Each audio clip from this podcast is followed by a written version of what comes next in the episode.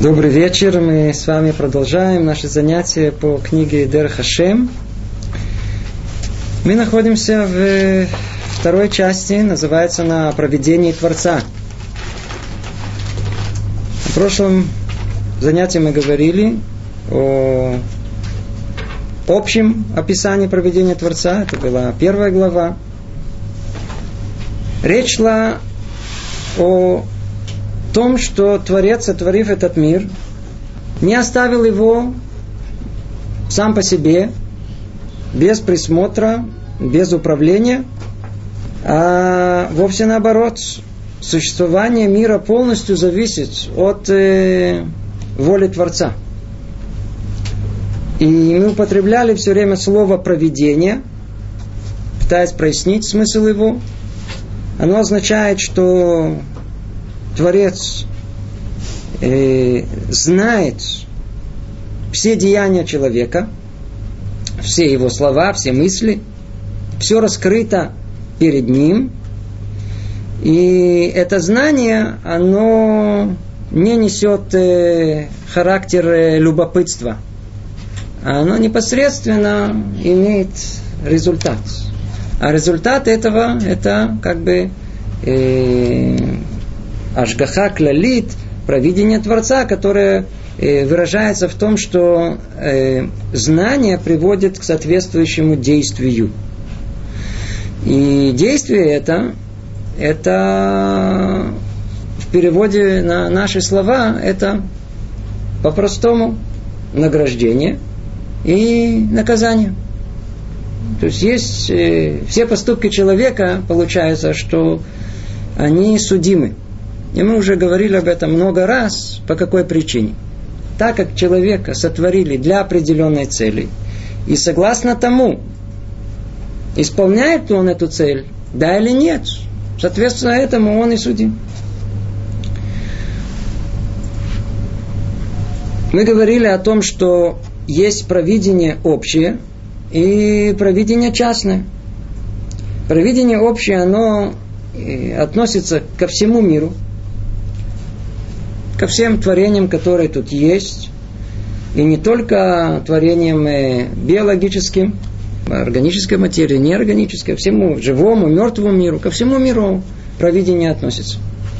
Когда мы говорим о том, что есть Ашгаха Клалит, общее провидение, то не имеется в виду, что управление Творца этим внешним миром, законами природы, всем неживым миром – растительным, животным миром, он в общем, как будто нету постоянной связи. Связь постоянно есть. Если бы не воля Творца, то просто бы ничего не существовало, как мы уже несколько раз пытались объяснить. Единственное, что это провидение, как мы дальше поймем, оно более общее. Оно не столь специфично, как у человека. И только человек, ему единственное было дано возможность влиять в этом мире – Поэтому и присмотр за ним, соответственно, он э, частный до малейшей детали. И это уже называется ашгаха пратиц. Когда э, человек находится как бы под постоянным наблюдением, под э, э, биноклем, под э, телескопом Творца, под лупой человек находится, под колпаком, где все его деяния, все, что с ним происходит, не только открыто перед Творцом, но оно то ли заранее предвидено, то ли заранее оно э, имеет какой-то результат. А результат э, провидения Творца, как мы сказали, это то, что происходит в конечном итоге с человеком, то ли в этом мире, то ли в мире грядущем. И на нашем языке по-простому, чтобы мы как-то это понимали, э, это называется вознаграждение и наказание. То есть все, что с человеком происходит, как бы попадает в одну из этих э, категорий. Поэтому мы начинаем сейчас вторую главу. И тема наша тут уже более такая для нас, э, по-видимому, интересная и важная.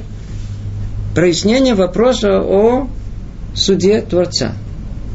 И этот суд, результат его, он есть вознаграждение и есть э, наказание.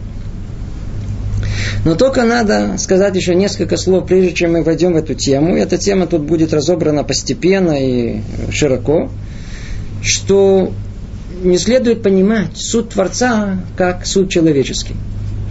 Суд человеческий,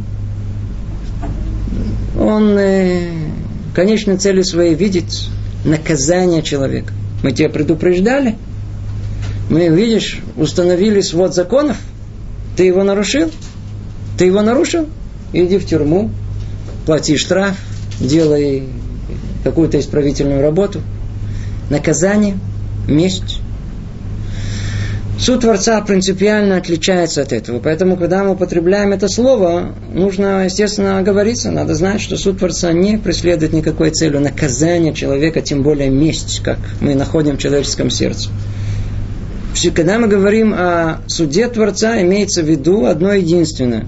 Желание Творца дать человеку возможность исправиться. Пробудиться – и в этих двух словах все. Все, что приходит к нам, в конечном итоге, чтобы просто помочь нам. Проснись, ты сейчас упадешь в пропасть. Проснись перед тем, как будет поздно. Это наказание Творца. И то же самое, если постигает нас что-либо, это только для нашего исправления, для нашего очищения. И в этом э, уже мы видим, что находится основное отличие э, суда Творца от суда человека. И чтобы мы это не путали, прежде чем мы начнем даже что-либо тут разбирать. Итак, мы с вами находимся во второй главе. Называется она «События, происходящие с людьми в этом мире». Так называется. Обратимся к тексту. Говорит Рамхаль так. Мы уже говорили, что цель творения человеческого рода состоит в том, чтобы он удостоился и достиг истинного блага, приобщения к Богу в будущем мире. Таким образом, конец всех странствий человека – покой в будущем мире. Начинает он, как всегда, очень э, последовательно, всегда начинает с точки отсчета, рассуждений – чтобы было ясно и понятно, откуда вся эта цепочка логическая, она идет. Единственное, что, что он не может все повторить заново, все, что говорилось в предыдущих главах, он только нам намекает и отсылает туда. Вспомните, о чем речь шла там, тогда вы поймете очень ясно, почему существует эта реальность э, вознаграждения и наказания. Говорит он, снова повторим, Цель творения человеческого рода состоит в том, чтобы он удостоился и достиг истинного блага. То есть удостоился усилиями своими, выбором своим, и тем самым он достиг истинного блага. И что есть истинное благо для человека? И в этом цель его творения, и об этом мы много-много говорили. Приобщение к Творцу. То есть близость к Нему, подобие Ему. Было много у нас слов, чтобы понять это и разобрать. И где это происходит? В мире этом? Нет. Это будет в мире грядущем. А мир этот, это всего лишь подготовка к миру грядущему. Таким образом, конец всех странствий человека, ну, перевели, по-видимому, слово Гильгулим, да, в конечном итоге все, что с человеком происходит в этом мире, э, это покой в мире будущем. Простой путь который мы много раз уже разобрали, душа спускается в этот мир, наш мир, мир материальный, является как бы вратами, коридором, подготовкой к миру будущему, это мир испытаний. Тут человек только может э, подготовить себя, и тогда он вступает в мир грядущий. Продолжает Рамхали говорить, но высшая мудрость постановила – что следует и подобает, чтобы сначала человек прибыл в этом мире, то, что мы только что говорили, он прибыл в этом мире, будучи связанным и ограниченным природными законами этого мира. И это будет настоящим и достойным приготовлением к достижению желанной цели. И согласно этому принципу установила высшая высшая мудрость все аспекты этого мира, чтобы они служили подготовкой к тому, что будет потом в мире, являющимся целью будущего, будущего мира. Что мы видим тут снова в одном предложении, все, что мы учили до этого. Высшая мудрость постановила, что следует и подобает, чтобы сначала человек при, прибыл в этом мире, будучи связанным и ограниченным природными законами этого мира. Вначале надо нам побыть тут, в этом мире. Что это за мир? Этот мир, где душа, душа, которая не ограничена, у нас нет понимания в нашем земном в разуме, что такое душа и какой объем она занимает, и где она занимает, и что она занимает. Понятие это очень-очень абстрактное. Без тела все остальное понятие очень-очень абстрактное. Так вот, эта душа, она ограничена.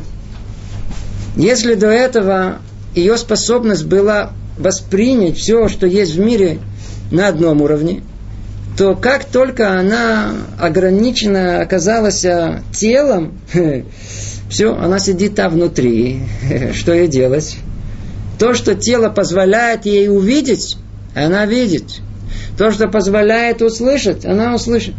Это представьте себе, есть некая оболочка, и мы там сидим, и есть какая-то дырочка. Это единственное, что мы можем видеть, смотреть в эту дырочку. Мы ничего не можем увидеть. У человека нет ничего. Что есть истинный мир? Совершенно скрыто от человека. А что ему открыто? Только то, что глаз человека, вот такой прибор, как ему дали, вот такое, то, что он видит, вот это существует. А все остальное не существует. Что есть истинный мир, мы тоже не знаем. Мы знаем только одно единственное, что глаз нам э, позволяет увидеть. То, что ухо позволяет услышать. То, что запах, э, чувство осязания, чувство запаха позволяет нам понюхать. Это единственное приборы, как бы, возможности, как бы осознать, увидеть этот мир.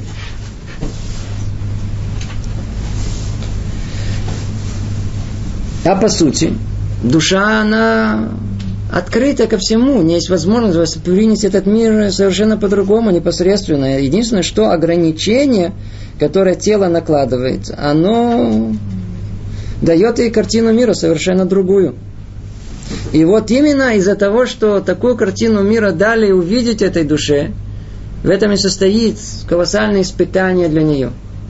Вот теперь в тех рамках, в которых душа находится, тут, в телесных этих рамках, в рамках э, ограниченности души, теперь приходит человеку испытание.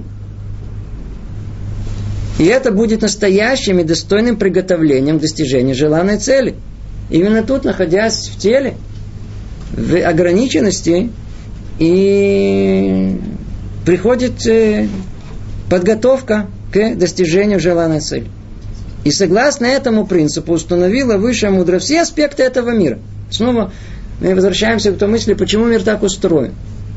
Этому миру есть какая-то одна разгадка, есть один код какой-то, который расшифровывает все. Когда мы знаем цель творения, то согласно этому мы можем и понять все остальные детали. Только согласно этому. Когда мы видим нечто, что мы видим первый раз в своей жизни, и мы не знаем, для чего это предназначено, сколько не разбираем, не поймем, для чего это, как это, что, что это такое – но когда нам изначально говорят, смотри, это прибор для... О, тогда, когда мы разбираем его на все детали, уже ясно, как они служат этой конечной цели. Так и тут. Нашим мудрецам открыта цель всего этого мира. И они это получили от самого Творца. И пишет Рамхаль о том, что посмотрите весь мир. Он подается расшифровке. Как? Согласно тому коду целетворения, который есть. В чем он состоит? Мир наш, Улам, называется от слова Хейлем. Он призван скрыть присутствие Творца. А для чего нужно Творца скрывать? Чтобы человеку дать свободу выбора. А когда у него будет свобода выбора, тогда он предстанет перед возможностью удаления от Творца, не дай Бог, или приближения к Нему. И тем самым он сам приобретет достоинство и устранит недостаток, и тем самым он станет человеком более совершенным существом более совершенным и достигнет цели творения, приближения к самому Творцу. Это мы снова повторили, в принципе, наши прошлые занятия. И, соответственно, этому и весь мир сотворю. Это то, что он и говорит. И согласно этому принципу установила высшая мудрость все аспекты этого мира, чтобы они служили подготовкой к тому, что будет потом в мире, являющейся целью в будущем мире. Мы в конечном итоге находимся тут, и весь мир устроен не для пребывания тут, в этом мире, а для пребывания в мире грядущем. Единственное, что мы попали в фойе и посчитали, что уже находимся в самом театре. Мы находимся в предбаннике и думаем, что находимся уже в бане. Смотрите, есть места, которые в мире, они построены не для постоянного пребывания. Я предположим, аэропорт. Человек приехал в аэропорт, посмотрел, приятно, современный такой, все светит, много людей. Посчитал, что это место, где можно хорошо э, прожить, приятное место, хорошее. Единственное, что пришло время поспать, а там нету койки места, не выдают. Почему? А почему нет? Смотрите, тут хорошо. Это временное место. Это временное место. Так и тут. Смотрите, есть люди, которые, несмотря на все, они находят где-то место себе, устраиваются хорошо и в аэропорту и считают, что это постоянство. Даже была какая-то история про какого-то одного человека, который много лет прожил в аэропорту. Ну, не суть дела, это не надо вспоминать. Но факт тому, что мы находимся в этом мире и как-то не разглядели, что он временный и устроились в нем. В то время как на самом деле все устройство этого мира и временное выдавание нам этих приборов под названием глаза, уши и все остальные пять органов чувств, они только для временного пребывания. Что мы только разобрались, а что мы тут временные. Чтобы понять, чтобы основной мир это мир грядущий. Тут это место подготовки, это место, где мы только получаем испытания, чтобы удостоиться грядущего мира. И не более того. Поэтому и весь мир устроен таким образом, чтобы создать вокруг нас э, испытания. Что с одной стороны выглядит как мир, как будто где можно хорошо провести время, но с другой стороны, если присмотреться, увидим, тут нет коек, хорошо поспать, разложить. Нет. Но это надо увидеть. И вот эта возможность ошибиться, это то, что Творец нам дал. И, видите, мы иногда с успехом это делаем. Это несколько общих слов, это вступление, которое он дает, напоминая нам, с чего все начинается. Теперь обратимся ко второму параграфу. Говорит Рамхаль так. Это приготовление вращается вокруг двух полюсов. Что за приготовление? Приготовление человека к грядущему миру. Он находится тут, но вся наша жизнь это подготовка к тому моменту, когда наконец-то начнется жизнь настоящая. То есть то, что мы говорим, жизнь кончается, на самом деле именно в этот момент она начинается. Мы, все это только подготовка, когда придем к этому моменту. Не надо этого прям ждать каждый день. Да? То есть не надо находиться в напряжении и ждать, когда начнется настоящая жизнь. Свою жизнь надо посвятить в основном тем, чтобы мы успели действительно подготовиться. Не думать, когда эта настоящая жизнь начнется. А нас сейчас послали готовиться. Так мы, значит, должны подготовиться хорошо к ней. И все свое внимание этому уделить. Говорит Рамхаль снова, это приготовление вращается вокруг двух полюсов. Один индивидуальный и второй общий. Индивидуальный – это вопрос приобретения человеком совершенства своими деяниями, а общий – подготовка всего рода человеческого в целом к будущему миру.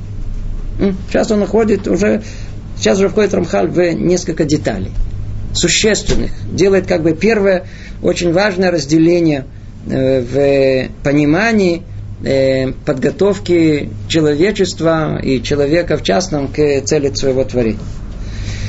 Оказывается, что тут есть как бы два полюса. Когда мы говорили о подготовке к грядущему, грядущему миру, то речь шла о человеке. Все очень хорошо. Человек. Но только есть человек, есть еще один человек – и еще один, и еще один. Есть э, общество.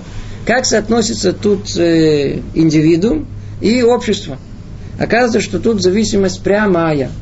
И когда мы говорим о том, что человек должен прийти, то в конечном итоге, так как мы видим, что есть не один человек, хотя каждый из нас считает, что он один единственный, тем не менее мы видим, что есть сообщность. Тура не была дана единицам. Я надеюсь, все обратили внимание. Авраам Авину был великан из великанов в этом мире. И его сын Исхак, и его сын Яков. Но им Тора не была дана.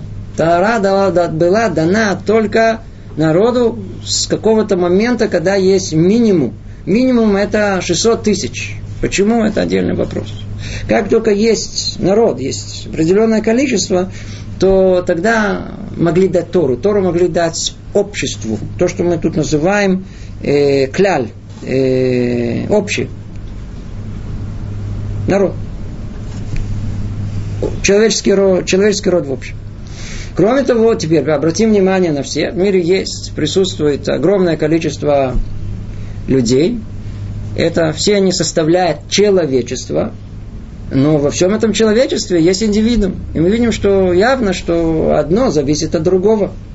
И иногда бывает, что индивидуумы, они находятся на самом высоком уровне, но общество в целом находится на уровне очень низком. И тогда неизбежно, а праведник в таком обществе будет страдать. Ему он э, многого не удостоится. Только потому, что в его поколении в основном общество оно было не на достойном уровне. И наоборот, когда все общество оно находится на очень высоком уровне, то там пару недостойных людей, они уже тоже как бы примажутся ко всему этому, им тоже уже будет что-то там сверху сыпаться. И эта взаимосвязь, она постоянная между индивидуумом и, и обществом. Но рассматривается и соотношение Творца, оно по-разному.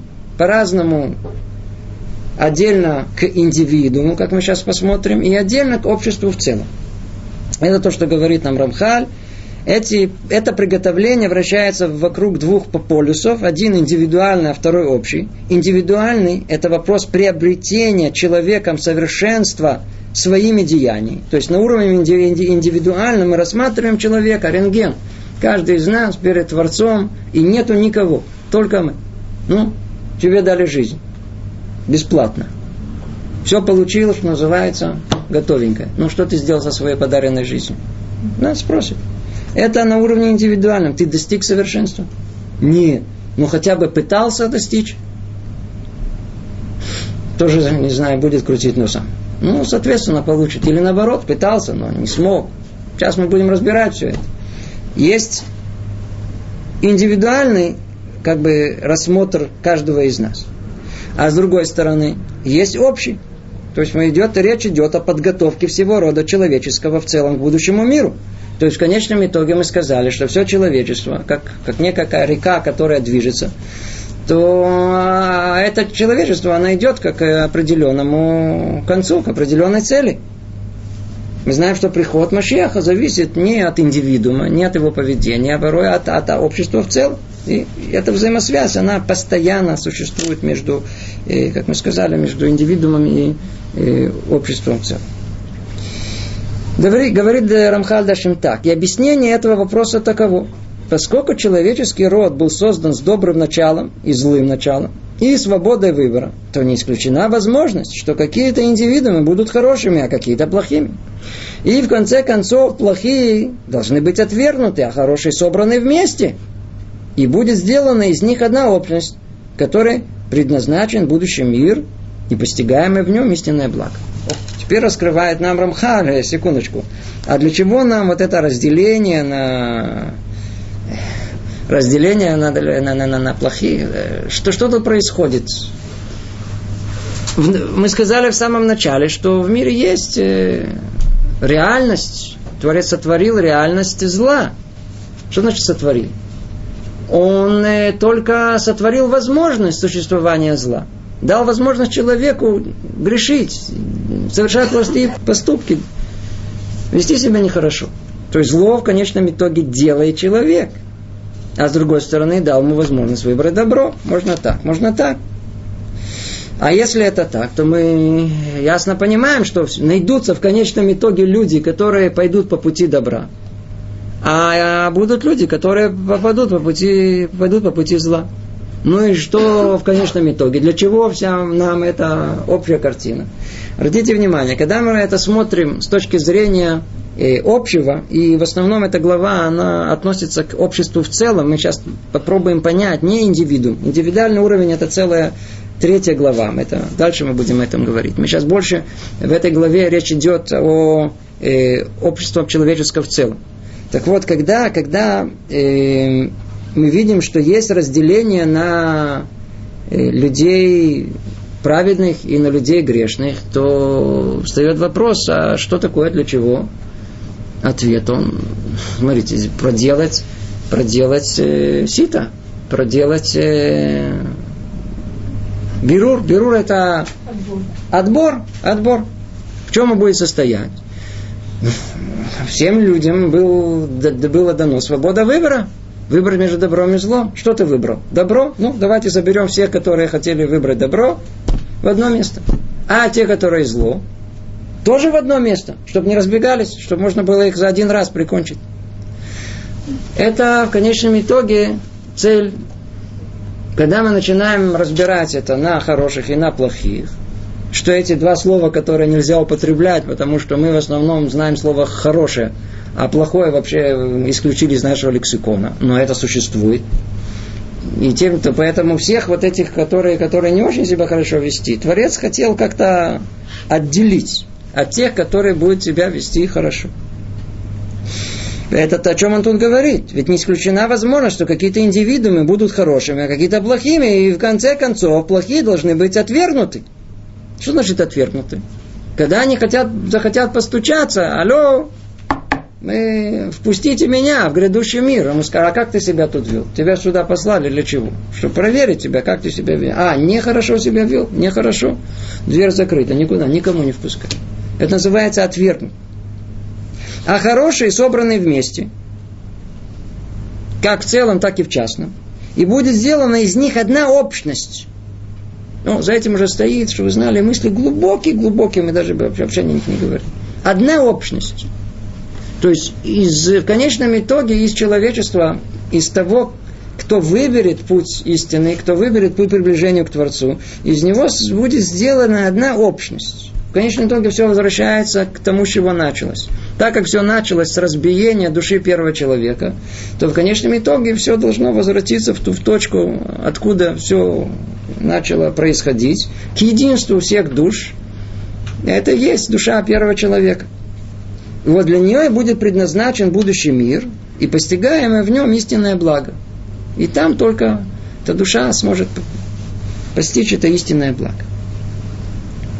Продолжает Рамхаль говорить, мы сейчас находимся в третьем параграфе, закон свободы воли вынуждает возможность того, что какие-то части человеческого рода будут хорошими, а какие-то плохими. Снова он возвращается к тому, сейчас он объяснит более глубоко всю эту тему. И он говорит, именно благодаря тому, что есть у человека свобода воли, то неизбежно произойдет, что какая-то часть человеческого рода э, окажется хорошими, то есть выберет добро, а какие-то выберут зло. И тогда и произойдет это разделение на хороших и плохих. И мы сами ощущаем, что подобная вещь существует в мире. И у нас даже в голове все время какой-то такой, он, он э, хороший или плохой. Какое-то в голове крутится понятие хороший или плохой. Это разделение есть некое. Оно, по сути, уже там в задумке всего творения. Свобода выбора, она разделяет людей на хороших и плохих. Этот же самый закон вынуждает ту же возможность также и в действиях каждого отдельного человека. То есть, если речь у нас шла о человечестве в общем, ясно и понятно, что начинает происходить расслоение. Люди достойные в эту сторону, а менее достойные в другую. Теперь, подобная же вещь и на уровне индивидуальном. И внутри человека начинает набираться поступки положительные, а с другой стороны отрицательные. То есть тот же самый мы видим, тот же самый э, процесс, как и у человечества в общем, находится и на уровне индивидуальном, внутри человека – есть что-то э, в нем, часть его, которая ближе к добру, а часть, она, к сожалению, она подальше от добра. Продолжает Рамхали говорит, возможно, что все деяния индивидуума будут хорошие, или все плохими, а может быть, что часть их будет хорошими, а часть плохими. О, теперь мы начинаем ходить в детали, секундочку. Если в человеке есть что-то хорошее, а что-то плохое, а сколько хорошего, что-то плохого. Ну, сколько есть у нас? Много вариантов есть. По крайней мере, три основных. Какой? Первый вариант. Все деяния человека, я под словом деянием имеется в виду все, что человек производит на уровне деяния непосредственного речи и мысли. Все это вместе называют деянием. Будет возможно, что деяние человека, оно э, будет всецело хорошим. А с другой стороны, не дай Бог, может быть, что оно будет всецело плохим. А может быть, что оно как-то сочетается половину на половину, и тут все еще другие возможности есть. И это одна из причин, задерживающих вышеупомянутое собирание совершенных. О, у, тогда секундочку, тогда у нас проблема. Если бы было бы все просто ясно. Человек, он э, полный злодей. Так, все очень просто написано, злодей. И ему сразу говорят, смотри, злодей, вон там, видишь, иди там, колючая проволока, сиди там, там, там мы собираем сейчас таких, как ты. Смотрит, идет такой, светится один праведник. Говорит, о, иди, смотри, вот там дворец, пожалуйста, дверь открыта, мы там собираем, как ты, записывайся. В чем основная проблема? Разделить людей на хороших и на плохих а, непростая задача. Почему? Все перемешано в мире. На уровне индивидуальном человек он и такой, и всякой. Он делает и хорошее, и плохое. Теперь как его, куда его отнести? Куда его в дворец отправить или за колючую, или колючую проволоку? Куда его отправить? Ибо в одном и том же человеке могут быть хорошие и плохие стороны. Что делать? Принять же во внимание только часть их, а остальное, а остальные отбросить. Даже если принятые во внимание составляют большинство, и было бы неправедным судом. Ведь согласно правосудию за все действия э, должно быть воздано за большие и за маленькие, много их или мало. Что делать? У человека там внутри что-то хорошее, что-то плохое. Хорошая сторона, плохая сторона, хорошие поступки, плохие поступки. Скажем, есть много хороших. Что человек хочет? Чтобы плохое, ну чего вы туда смотрите? Почему надо видеть плохое? Посмотрите, ну смотрите, сколько у меня хорошего. Видите? Мы бы хотели, чтобы все это не заметили. Ну что, это противоречит справедливости Творца в этом мире. Почему? Потому что ничего не может быть незамечен. Как уже говорили, правосудие, оно предполагает, что все должно постичь воздаяние. В хорошую или в плохую сторону. Почему, почему, почему это оно существует? Это так ясно и понятно. Ведь смотрите, когда мы, мы очень хотим, Рибоншном, зачем тебе видеть плохое, что я сделал? Зачем быть таким катмуни, знаете, таким мелочным? Обращаться на всякие мелочи, которые тут не то сказал, тут не то сделал, там э, вставил этот э, нож не тот взял. Зачем мелочи обращать внимание? Смотрите, по большому счету, смотри, я хороший человек, меня все любят, хорошее положение в обществе, я помогаю другим людям. Хороший человек, даю даже сдоку даю. Чем смотреть? То есть мы не хотим, чтобы у нас видели мелочи плохие, верно? Ну, давайте пойдем с таким рассуждением дальше. Теперь давайте перевернемся. У человека в основном, я знаю, плохие деяния. И чуть-чуть хороших. Что мы захотим? Рибон верно, да, есть, конечно, я что-то там не то сделал. Но ты же видишь, ну тут что-то я хорошее сделал, тут что-то помог тому. Тут мы что захотим? То, что касается хорошего. А обрати внимание на мелочи. Смотри, как это я сделал. Один раз я помог бабушке перейти дорогу и так далее. И начнем рассказывать во всех подробностях то, что хорошее мы сделали. А, ты хочешь, чтобы я на мелочи обращал внимание в дар хорошим? Значит, нужно обращать на, на такие мелочи внимание и в плохом. То суд справедливый. Отлично. Хотите так? Значит так. Хотите так? Значит так. Все. Поэтому что нужно? Нужно э, взять все во внимание. И невозможно ничего отбросить. Невозможно отбросить наши плохие поступки, как будто мы их не делали. И говорить, Бог простит. Бог ничего не прощает, Он не может простить по, по, по, по всему. Он может простить, но все, что мы сделали, никуда не... Все судимо, никуда это не исчезает. И все должно быть принято во внимание. То ли малое, то ли большое, то ли этого много, то ли этого мало. Что тут подчеркивает Рамхаль? И качество, и количество. Все, что человек делает, это состоит из каких-то количества деяний и из качества этих деяний. все должно быть учтено до малейшей детали. И нет ничего, что не учитывается в э, божественном суде. Продолжает Рамхали говорить, поэтому постановила высшая мудрость разделить воздаяние как награду, так и наказание на два периода и на два места. То есть, что все деяния будут разделены на большинство и меньшинство. И большинство будет судиться отдельно, вместе и во время подобающим ему. А меньшинство отдельно, вместе и во время подобающим ему. Пш, как выйти из этого состояния, когда в человеке все перемешано? Мы с вами находимся в таком, то, то чуть-чуть хорошего, чуть плохого. И все перемешано. В какой пропорции, ну, у каждого из нас только перед Творцом все это раскрыто. Все знает. Как нас судить? Невозможно. Невозможно нас э, отделить. Куда, куда нас пошлют? В тот лагерь или в тот? Поэтому постановила высшая мудрость разделить это воздаяние, куда нас послать. То есть как награду и так и наказание да, на два периода и на два места. Теперь это не так сложно понять. На два периода по времени и на два места по положению. То есть, что все деяния будут разделены на большинство и меньшинство. Это первый шаг. Первый шаг, что находится в божественном суде, смотрят у человека, где он, что у него там, чего больше – он больше праведник или больше грешник. Это как бы первый, первый общий такой подход к этому человеку. Почему? Потому что от того, то ли он больше праведник, то ли он больше грешник, и исходит из этого уже все дальнейшие и, э, правосудие и проведение, которое произойдет с этим человеком.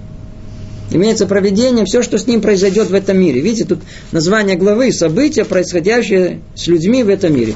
А все, что происходит с людьми в этом мире, откуда идет? Вот из того, что мы сейчас говорим. То ли это относится к некому наказанию, то ли к некому и, э, поощрению, вознаграждению. Теперь снова вернемся, чтобы не потерять нить рассуждений. Постановила ему высшая мудрость разделить воздаяние, как награду, так и наказание на два периода и на два места. То есть все деяния будут разделены на большинство и на меньшинство. Первое. Бум. Кто ты? Больше праведник или больше грешник? Йоф, ну и что дальше? Предположим, больше праведник. Что дальше? И большинство будет судиться отдельно. То есть, а, а большинство, вот, вот праведник, больше, больше он праведник. Теперь вот эта его часть будет судиться отдельно. А меньшинство отдельно. То есть произойдет удивительная вещь что то, что оказывается, что вот это воздаяние Творца по отношению к положительной части человека произойдет в одно время, точнее в другое время и в другое место. В отличие от э, маленькой части человека, которая произойдет в другое время, в другом месте. Нам только надо сейчас выяснить, что за времена и какие места. И вообще навести порядок. Но только давайте попадем все-таки по порядку, который Рамхаль нам установил. И большинство будет судиться отдельно, вместе и во времени, подобающее ему. А меньшинство тоже отдельно, вместе и во время, подобающее ему. Что мы выучили до этого момента? Берем человека, так, под рентгеном, кто ты? Цадик, 60% праведник, 40% грешник. Что мы делаем? Делим его, отделяем 60% в одну сторону. Суд будет в определенное время, когда пока мы еще не знаем. В каком месте? В вот таком месте. А его вторая 40% в другое время и в другое место. Пойдем дальше. Сейчас выясняем, где что происходит. Где воздаяние истинное вознаграждение? Теперь мы ну, давайте откуда получим основной код к расшифровке всему. Где вознаграждение должно быть получено? Мы знаем. Истинное вознаграждение к этому все идет, к этому, об этом это изначально все так сотворено, только в мире грядущем. Значит, в этом мире вознаграждения нету. Так написано, есть известная гмара, это в Талмуде написано прямо этими словами. Вознаграждения в этом мире нету. Нету, так написано. Имеется в виду истинное воздаяние в этом мире нет. То, что говорит нам Рамхаль, однако истинное воздаяние, основная ее часть будет в грядущем мире, в будущем мире. И наградой будет оставление удостоившегося человека вечным для приобщения к благословенному навеки. Это будет вознаграждение, а наказанием отвержение его от истинного блага и исчезновения. О, теперь он, Рамхаль, прежде чем навести порядок, где, как мы сказали, где, что, когда будет, он вначале нам определяет, точно снова напоминает, а что есть вознаграждение? Вознаграждение есть возможность э, прихождения человека в грядущий мир. Там только истинное вознаграждение. И в чем оно состоит? К вечному приобщению к Творцу. А что будет наказанием? В чем тогда будет наказание? Вход запрещен. Отвержение его от истинного блага. И исчезновение. А если туда входа нету, то когда этот поезд будущего мира уже уехал, то где он остался? Все, все, никуда уже никуда, никуда не попал. И что такое исчезновение, оно тоже со временем мы это все больше расшифруем. Но так или иначе мы видим, что таким образом и произойдет вот это разделение, это разделение э, истинного вознаграждения – это мир грядущий, и истинное наказание – это отсутствие возможностей попасть в грядущий мир – ну, нас теперь жутко интересует, ну хорошо, это мир грядущий, поняли. А что с этим миром? Тут что же что-то происходит? Продолжает Рамхали говорит, и суд об этом будет согласно большинству деяний. О, теперь после того, как мы поняли, что основное вознаграждение в грядущем мире, теперь давайте поймем, а как это произойдет, что мы туда попадем. Ведь мы 60 на 40, как мы сказали, на этом 70 на 30, 80 на 20. Как мы туда попадем? Но для добрых дел злодея и для нехороших дел праведника в качестве меньшинства существует этот мир с его успехами и бедами. Бум. И тут мы получаем интересные, тут же в одном предложении, сейчас дальше все это расшифровывается, мы получаем э, расшифровку очень многого, что есть в этом мире. Тема эта, и мы ее, по-видимому, разберем гораздо э, подробнее на следующем занятии. Она называется праведник и плохо ему, и он страдает, а негодник радуется. И всегда у человека такое пробуждается, что тут происходит? Почему такой человек, как я, страдает? А вот, вот этот самый негодник, смотрите, как он торжествует. Мафионер. А смотрите, как он живет, какой вилле. Смотрите, какая машина он едет. А я на каком драндулете. Как это может быть? Есть справедливость в мире. Так вот, тут будет расшифровка сейчас вот этого справедливости Творца в этом мире. Ключ к этому, все, что мы сейчас до этого сказали. Давайте только снова подробно разберем. Ведь все идет согласно большинству деяний. Истинные, э, мы сказали, давайте приведем пример 60 э, добра и 40% зла. За 60% где полагается наказание, вознаграждение в мире? Грядущем. Теперь, а что делать с 40%? Что делать 40%? Надо же с ними что-то делать.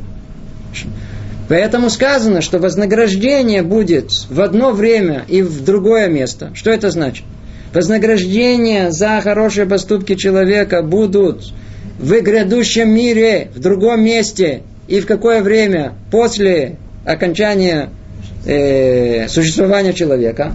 Да. А что с плохими поступками человека? О, нормально, все очень хорошо, придумала, постановила высшая мудрость, просто прекрасный патент. Для того, чтобы дать человеку всего 60% праведности удостоиться грядущего мира. Давайте мы эти 40% уничтожим где? В этом мире. Давайте его накажем, он же должен получить наказание. Самое страшное наказание какое? Не дай Бог, он не попадет в грядущий мир. Тогда что мы сделаем? Давайте его, не будем у него так наказывать, чтобы он не попал в грядущий мир. Ведь у него 60% хорошие. Так что же делать с 40%? Мы его накажем. Но не в грядущем мире, а где? Тут, в этом мире.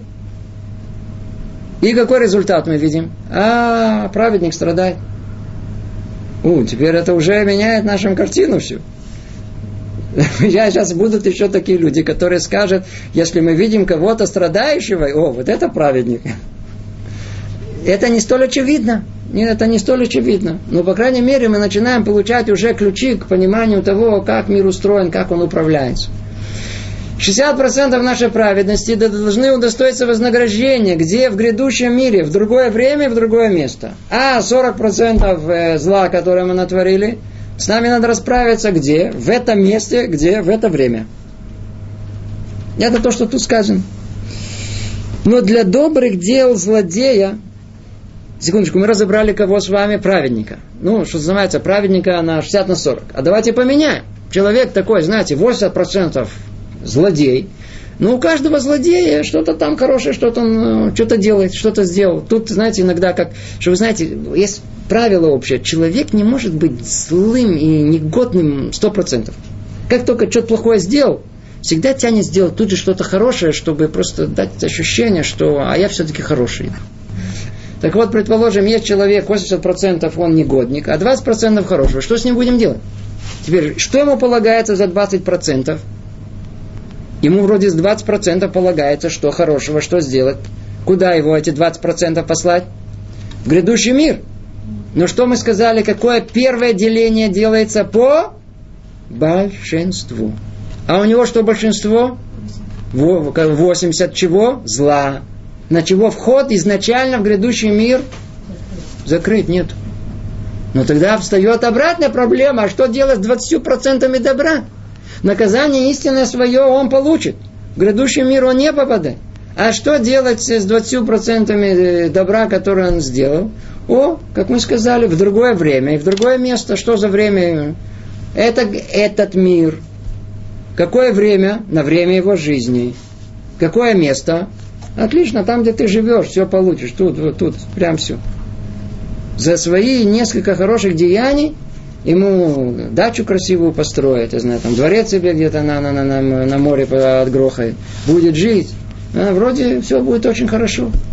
И мы будем думать, вот смотри, какой злодей, негодяй. А смотрите, как хорошо живет. Где справедливость мира? Что вы волнуете за него?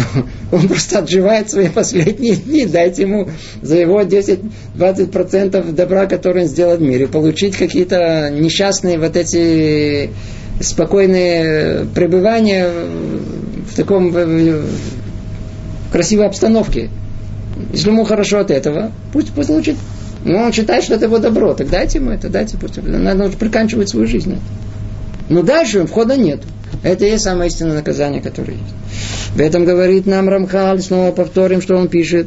И суд об этом будет согласно большинству деяний. Снова первое деление, большинство деяний. Теперь он начинает анализировать и разделять. Но для добрых дел злодея и для нехороших дел праведника. Это у них что, что это меньшинство. Да? В качестве меньшинства существует этот мир с его успехами и бедами. А? Ефемот. Весь этот мир для вот таких, для, для, вот, для меньшинства того, что натворили мы, то ли хорошее, то ли плохого в этом мире, существует какой вот этот мир. С чем? С успехами и с бедами. Тут э, праведник тут должен быть получить, значит, он какую-то беду должен получить. А, а негодник какой-то успех должен тут получить. В нем получит злодей воздаяние за меньшинство заслуг, которые у него есть в виде успеха в этом мире, а праведник наказание за свои грехи в виде страданий. Видите, прямым текстом все и сказано. В таких ситуациях праведник, но не стопроцентный, обязан получить наказание в этом мире, а негодник, не стопроцентный, должен получить воздаяние за добро в этом мире. Поэтому они хорошо живут и торжествуют. Вот вам и разгадка вопроса вечного, почему негодники торжествуют и радуются, а праведники страдают. И в этом говорит Рамхаль, таким образом суд приобретает общую цельность. О, видите, как, как сейчас он смотрит на это, как общую картину. Это теперь дает нам понимание всей картины. Суд Творца приобретает общую цельность и останется для будущего мира то, что подобает этому совершенному состоянию – После того, как произойдет подобное разделение, что останется для мира грядущего? А? Все, как мы и хотели, мы изначально говорили, надо тут ребят разделить на хороших и на плохих. И вот, как соответствующим образом, даже те, которые оказались перемешаны, и им Творец удостоил, дал им возможность, э, если только они по большинству своему, они хорошие, попасть в соответствующее место. А для негодников тоже соответствующее. А именно, что останутся только праведники, без примеси злодеев среди них. Это в конечном итоге тоже должно произойти. И в них, в праведниках самих, не будет препятствий, то есть грехов для будущего наслаждения. А злодеи будут отвергнуты и исчезнут без того, чтобы остались у них какие-либо претензии. Получится вещь удивительная. Смотрите, если праведник на сто процентов праведный, то и вопросов нету. И он сразу попадает в э, Ганеден, и там ждет, пока придет грядущий мир. А что с нами, такими, которые посередине ни туда, ни сюда? Творец в своем э, желании воздать нам наилучшее и хорошее, что он сделал? Разделил нам, разделил нам время и место воздаяния. За свои 60% добра, которые мы сделали, мы их удостоимся. Вся проблема отмучиться за эти 40%. Наоборот, еще надо как-то стараться как-то что-то удостоиться, чтобы все стерлось тут, в этом мире, в эти 40%. Тут, тут, тут, тут, тут. Главное, чтобы не за один раз, а то сильно-сильно больно будет. А основная просьба и желание, чтобы Рыбона Шалама полагается мне, ну, и все-таки я, я же с тобой, я желаю, ты же видишь, пытаюсь. Раздроби это на ну, чтобы не так, за один раз, не все, чтобы на мою голову в один раз. И мы видим действительно, Творец удивительным образом посылает нам порой много бед. Но вы, мы почему-то не ценим, что это не на один раз. То есть, если мы у нас, так сказать, один день мы там сломали ногу, второй день развалился нам э, аппендицит или желудок, а тут на поругались с, э, со своей свекровью, а там, я не знаю, так сказать, нас уволили с работы. Обратили внимание, это не в один день произошло. Творец своей милости разбрасывает нам, дает нам, так сказать, еще передышку дает нам, чтобы мы собрались со силами для следующей какой-то беды. Сказать, ой, дурашем, барухашем, который что не послал. Все за один раз. Особенно это актуально перед Роша Шана, перед э, судными днями, когда мы знаем, что мы сейчас пристаем перед Творцом. И это тоже часть наших просьб. Чтобы если придет, не дай Бог, какая-то беда, чтобы это было капара, чтобы это было для того, чтобы стереть наши грехи, чтобы мы видите, чтобы это стереть теперь, чтобы это то, о чем я речь тут идет. И заодно, если придет, чтобы не за один раз и так далее, разбить. Так дальше. Это то, что говорит. А именно, что останутся только праведники. А в конечном итоге, что в конечном итоге? В конечном итоге останутся только э, праведники, без примеси злодеев среди них. Как мы сказали, стопроцентный праведник сразу попал. А мы как туда попадем? 60% мы только праведники. 40% нас тирут тут. Что осталось? 60. Вот такими 60% мы туда и попадем.